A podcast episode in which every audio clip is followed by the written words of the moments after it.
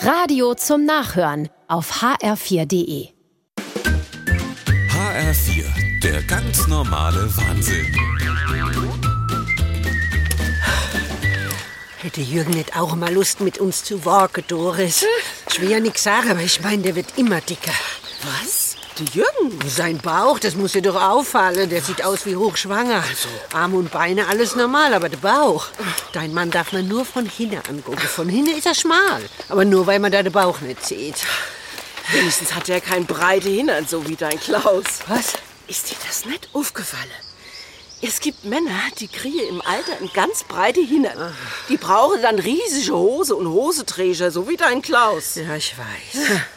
Der Klaus sieht furchtbar aus. Der Jürgen, ach, du hast ja recht, Ulla.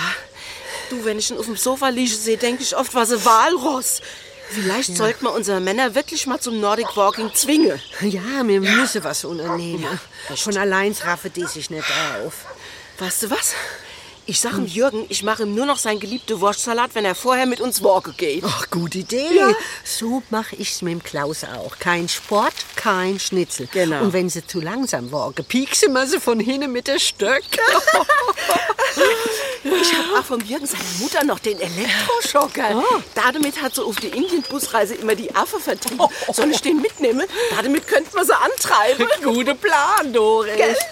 Hat deine Schwiegermutter nicht auch irgendwo ein Luftgewehr? Ich meine ja nur, falls sie versuche zu fliehen. Ja, ich guck mal bei ihr auf dem Speicher, da müsste ich's finden. Die werden schon lachen, Ulla. Das wirst du sehen, wie die lachen. Oh, ich freue mich schon. Der ganz normale Wahnsinn. Auch auf hr4.de und in der ARD Audiothek.